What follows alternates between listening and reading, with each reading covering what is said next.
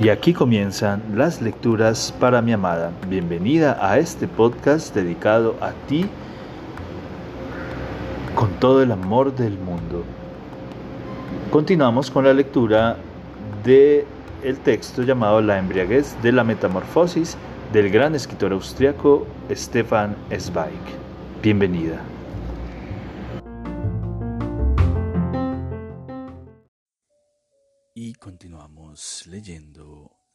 De la metamorfosis del el escritor austriaco Stefan Zweig.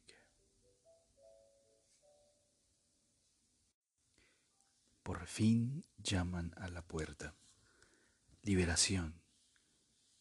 Entra el camarero y detrás de este otro con la mantelería. Para sorpresa de Cristín empiezan a quitar los objetos de fumador de la mesa y a ponerla con pulcritud y ademanes ceremoniosos. Sabes, explica por fin la tía, Anthony consideró que era mejor cenar esta noche aquí arriba en la habitación. Odio las despedidas ceremoniosas y las preguntas que si a dónde, que si por cuánto tiempo, y además ya he embalado casi todas mis cosas, y el smoking de Anthony ya está en la maleta. Por otra parte, aquí estaremos juntos, más tranquilos y alegres. ¿No te parece? Los camareros traen la mesa con ruedas y les sirven de las bandejas niqueladas. Cuando salgan, ya me explicarán todo, piensa Cristín, y observa atemorizada los rostros de los tíos. El tío se inclina profundamente sobre el plato y cucharea con expresión enconada, mientras que la tía parece pálida y avergonzada. Por fin comienza. Te extrañará, Christine, que tomáramos una decisión tan rápida. Pero es que en nuestro país todo funciona quick. Es una de las cosas buenas que se aprenden allá en América. No estirar lo que no te parece. No estirar lo que no te apetece. Cuando un negocio no funciona, lo dejas y a otra cosa, mariposa. Si no te sientes a gusto en un lugar, hace las maletas y te vas con tus bártulos a otro sitio. La verdad es que, vamos a ver, no quería decírtelo, pero te has recuperado de maravilla aquí. La verdad, pero ya llevábamos un tiempo sin sentirnos a gusto yo dormía mal siempre, y Anthony tampoco aguanta el aire enrarecido de las alturas. Y da la casualidad de que hoy ha llegado un telegrama de nuestros amigos de Interlaken, y enseguida nos hemos decidido, y seguramente pasaremos allí unos días, y luego nos iremos a Ix-les-Bains. Pues sí, entre nosotros todo funciona quick, y ya entiendo que te sorprenda. Cristina inclina la cabeza sobre el plato. Lo esencial es no mirar ahora a la tía. Algo en el tono, en la efervescencia del parloteo la atormenta. Cada palabra resuma falsa energía y frescura artificial. Algo tiene que haber detrás, siente Cristín. Algo ha de venir todavía y viene. Claro que lo mejor habría sido que nos acompañaras. Sigue la tía mientras separa el ala del pollo. Pero Interlaken, creo yo, no te gustaría. No es un lugar para gente joven. Y la cuestión es si tanto viaje en los pocos días que te quedan de vacaciones merece realmente la pena y si no te quita más bien el descanso. Aquí te has recuperado de maravilla. El aire fresco y revitalizante te ha ido de fábula. Pues sí, siempre lo digo, no hay nada mejor que la alta montaña para los jóvenes. Dicky y Alwin deberían venir algún día. Pero claro, precisamente, la engandina no sirve para corazones viejos, cascados y desgastados. O sea que, lo dicho, nos haría una ilusión tremenda, claro está. Anthony se ha acostumbrado mucho a tu compañía, pero, por otra parte, son siete horas de ida y siete de vuelta. Pienso que será mucho. Y además, el año que viene volveremos. Desde luego, si aún quieres ir a Interlaken. No, no, dice Christine, lo dice más bien los labios, así como uno sigue narrando automáticamente en la narcosis mientras la conciencia se ha detenido hace tiempo. Yo también creo que haces bien en viajar directamente de aquí a casa, pues de aquí salió un tren comodísimo a las siete de la mañana. He preguntado al portero, o sea que puedes estar en Salzburgo mañana a última hora de la noche y pasado mañana en casa. Me imagino cómo se alegrará tu madre de verte tan joven, morena y animada. Realmente tienes un aspecto magnífico y lo mejor es que lleves este descanso a casa mientras aún esté fresco. Sí, sí. Las sílabas gotean con suma suavidad de la boca de Christine, porque sigue aquí sentada, a decir verdad. Los dos quieren desprenderse de mí cuanto antes. Pero, ¿por qué? Algo debe de haber ocurrido, algo. Sigue comiendo mecánicamente y cada bocado le sabe a la hierba amarga del hisopo y nota que debería decir algo, con el único fin de no mostrar que le arden los ojos de dolor y que le tiembla la garganta de rabia. Algo relajado algo objetivo, frío e indiferente. Por fin se le ocurre. Ahora mismo te traeré los vestidos para que puedas embalarlos, dice, y se levanta enseguida, pero la tía la insta con suavidad a sentarse. Deja, niña, que para eso hay tiempo. La tercera maleta la haré mañana Deja todo en tu habitación, que la camarera ya me traerá todo. Luego, de repente, avergonzada. Por cierto, ya sabes, uno de los vestidos, el rojo te lo quedas. Sí, realmente ya no, no lo necesito, y a ti te luce. Y por supuesto, también las pequeñeces, el jersey, la ropa interior, por supuesto. Solo necesito los otros dos vestidos de noche para Islet Vines, que allí hay una animación increíble. Es un hotel fabuloso, me han dicho, y espero que Anthony se sienta bien allí, con baños de agua caliente y porque el aire es mucho más suave. La tía sigue y sigue hablando. El punto difícil está superado. Ha dado a entender discretamente a Christine que mañana debe viajar Ahora todo rueda con soltura y facilidad, y ella cuenta con creciente alegría las historias más descabelladas de viajes y hoteles y también de América. Mientras Christine permanece sentada, encogida y modesta y, sin embargo, con los nervios contraídos, bajo esa verborrea chillona y empeñada en mostrarse indiferente. Ojalá acabe pronto. Por fin puede aprovechar una breve pausa.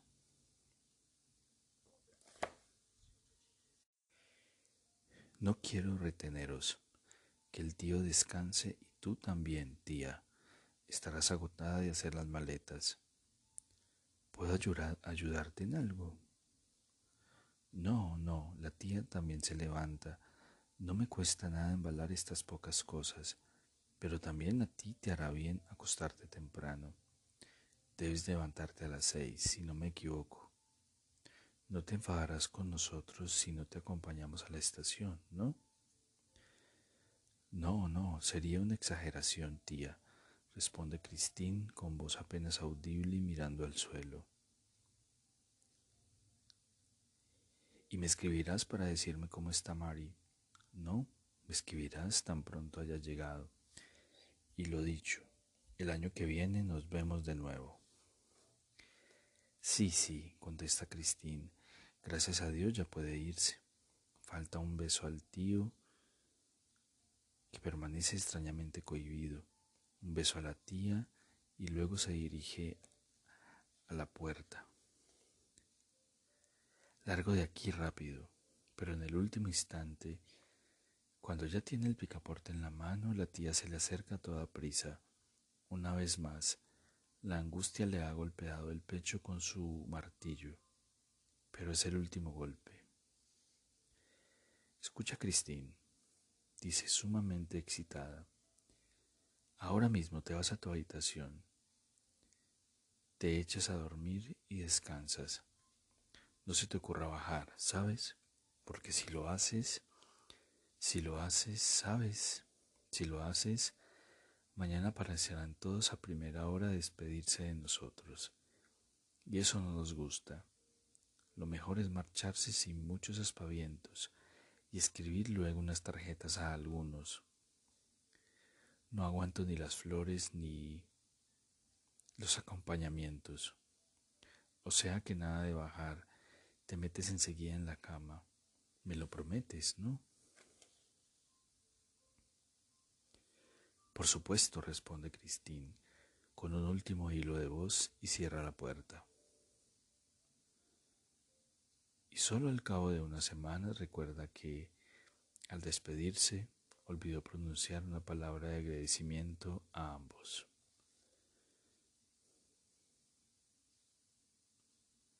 No bien Cristina cerrado la puerta, la fuerza que a duras penas mantenía unida la abandona Así como un animal abatido se tambalea unos pasos y solo se mantiene en pie por el propio impulso del movimiento antes de desplomarse con las articulaciones inermes. Así se arrastra a ella hasta su habitación, apoyando las manos en la pared. Allí cae, fría, rígida, inmóvil en el sillón. No entiende lo ocurrido. Solo siente detrás de la frente paralizada el dolor de un golpe propinado con alevosía, pero no identifica al autor del golpe. Algo le ha ocurrido, a ella contra ella. La expulsan y no sabe por qué. Se esfuerza por pensar, pero el cerebro sigue aturdido entre las sienes. Allí algo pálido y rígido que no contesta. Y la misma rigidez la rodea, un féretro de vidrio más cruel todavía que un ataúd húmedo y negro, por cuanto, iluminado por una claridad burlona, por un lujo deslumbrante, se burla desde su comodidad al tiempo que permanece en silencio en un silencio terrible, mientras una pregunta pide en ella a gritos una respuesta. ¿Qué he hecho? ¿Por qué me expulsan? Le resulta insoportable esta confusión, esta presión sorda desde dentro. Es como si el gigantesco edificio, con sus cuatrocientas personas, con sus piedras y vigas y el enorme tejado, le pesara sobre el pecho. Todo acompañado por una luz blanca, fría y venenosa, mientras la cama con su heredón floreado la invita a dormir, los muebles a descansar alegremente, los espejos a mirarse fascinada. Christine tiene la sensación de que acabará congelada si se queda sentada en ese sillón doloroso o que romperá los cristales en un ataque de rabia insensata o que gritará, llorará y gemirá y acabará despertando a la postre a quienes duermen. Es el momento de largarse de aquí, salir. Sin embargo, no sabe qué hacer. Irse, irse, para no acabar ahogada en el silencio terrible y asfixiante. De golpe, sin conocer sus propias intenciones, se levanta de un salto y sale corriendo.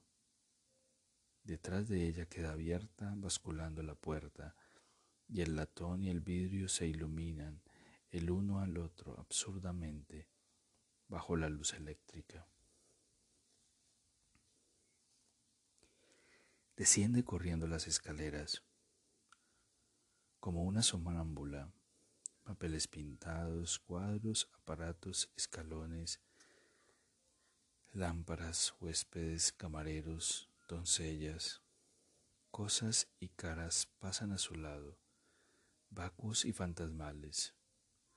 Algunas personas se sorprenden, saludan y se extrañan que Cristín no se percate de nada, pero la mirada de ella está cerrada, no sabe lo que ve ni a dónde va ni lo que quiere, solo sus piernas la impulsan, escalera abajo con una agilidad inexplicable. alguna conexión que suele regular sus actos conforme la razón se ha estropeado. No corre con una meta en la mente, sino solo hacia adelante, impelida por una angustia sin nombre y sin sentido, se detiene de golpe en la entrada del salón. Algo se despierta, el recuerdo de que la gente allí está sentada, baila, ríe, convive alegremente, y enseguida intenta preguntar, ¿por qué estoy aquí? ¿Por qué he venido? La pregunta frena el impulso, de pronto no puede seguir. Y apenas se detiene, las paredes empiezan a tambalearse, la alfombra avanza, las arañas oscilan dibujando desenfrenadas elipses. Christine percibe que se cae, el suelo tiembla bajo sus pies. Instintivamente se, agarra con la mano derecha de un picaporte y recupera el equilibrio, pero la fuerza ha desaparecido de las articulaciones. Tiesa, apoyando todo el peso del cuerpo contra la pared, con la mirada perdida, respira y no sabe qué hacer.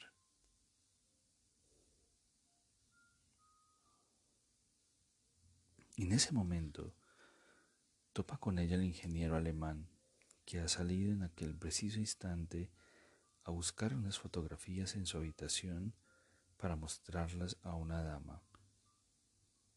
Y a esa extraña figura arrimada a la pared, inmóvil y jadeante, con los ojos abiertos y no obstante ciegos, al principio no la reconoce, pero su voz enseguida adopta un tono jovial y despreocupado. Allí está usted. ¿Por qué no viene al salón? ¿O es que está tratando de desvelar algún misterio? ¿Y por qué? Pero, ¿qué le pasa? La mira sorprendido. A la primera palabra Cristín se ha estremecido y todo el cuerpo le tiembla como si fuese una sonámbula alcanzada por un grito imprevisto semejante a un disparo. Sus cejas arqueadas en un gesto de terror proporcionan a su mirada un aspecto muy abierto y convulsivo, y ella alza la mano como si se defendiera de un golpe. ¿Qué le pasa? ¿No se siente bien? El ingeniero la apoya, y ya era hora de hacerlo, porque Cristín se tambalea de modo extraño. De repente se le nublan los ojos, pero al sentir el brazo de él, el contacto cálido y humano, enseguida se agita febrilmente. Tengo que hablarle, hablarle ahora mismo, pero no aquí, no ante los otros, debo hablarle a solas. No sabe qué decirle, solo quiere hablar, hablar con quien sea desfogarse. El ingeniero, extrañamente afectado por el tono chillón de aquella voz normalmente tan tranquila, piensa, probablemente está enferma. La metieron en la cama, por eso no bajó y ahora se ha levantado sin decir nada a nadie. A buen seguro tiene fiebre, se le nota por los ojos brillantes, o un ataque histérico. Qué cosas de estas se ven a menudo en las mujeres Sea como fuere, lo primero que hay que hacer es tranquilizarla, tranquilizarla, que no note que se la toma por una enferma o fingir que uno acepta todo. Encantado, señorita, le dice como si hablara a una niña, solo que sería mejor que no nos vieran, solo que a lo mejor conviene salir un poco del hotel, al aire libre, seguro de que le hará bien. El salón está siempre con la calefacción a una temperatura exagerada. Primero tranquilizarla, tranquilizarla, piensa y mientras la coge del brazo tantea en busca de su muñeca por ver si tiene fiebre. No, la mano está helada. Extraño, piensa sintiéndose cada vez más incómodo un asunto muy extraño. Delante del hotel se bambolean, altas y deslumbrantes, las lámparas de arco voltaico, y a la izquierda se halla, oscuro y sumido en sombras, el bosque. Allí esperó Cristina el día anterior, y es como si hubiese ocurrido hace mil años, pues ni una célula de su sangre lo recuerda, la conduce hacia allí con suavidad. Lo mejor es buscar enseguida un sitio oscuro, pues quién sabe lo que tiene esta mujer. Y ella, carente de voluntad, se deja guiar. Lo primero es distraerla, piensa el ingeniero, hablar de cosas del todo indiferentes, no enfrascarse en discursos, sino charlar un poco al azar, que es lo que más tranquiliza. Así es mucho más agradable, ¿no? Échese mi abrigo sobre los hombros. Ay, qué noche más maravillosa. Mire las estrellas. De hecho, es una tontería pasar toda la noche en el hotel. Pero ella tiembla y no lo escucha.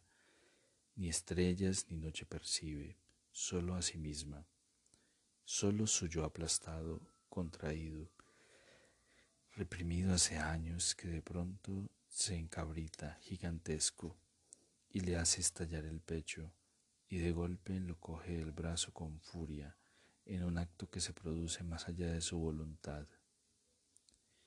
Nos marchamos, mañana nos marchamos, para siempre. Ya no volveré nunca más aquí, nunca más. Escúcheme, nunca más, nunca más.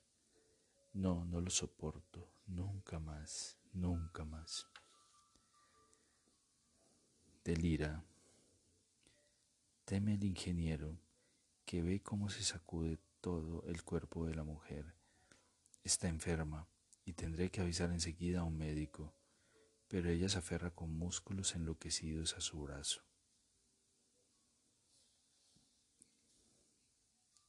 Pero, ¿por qué? porque tengo que irme tan pronto. Algo debe haber ocurrido, no sé qué. Al mediodía ambos se mostraron amables conmigo y no dijeron nada de esto.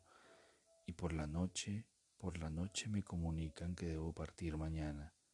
Mañana a primera hora. Enseguida, y no sé por qué. Porque debo irme tan pronto. Largarme, largarme como cuando se tira por la ventana algo que no se necesita. Así, no sé cómo, no sé, no lo entiendo. Algo debe de haber ocurrido. Y aquí terminan las lecturas para mi amada. Espero este capítulo haya sido de tu agrado. Te amo, te amo con todo mi ser, todo mi corazón.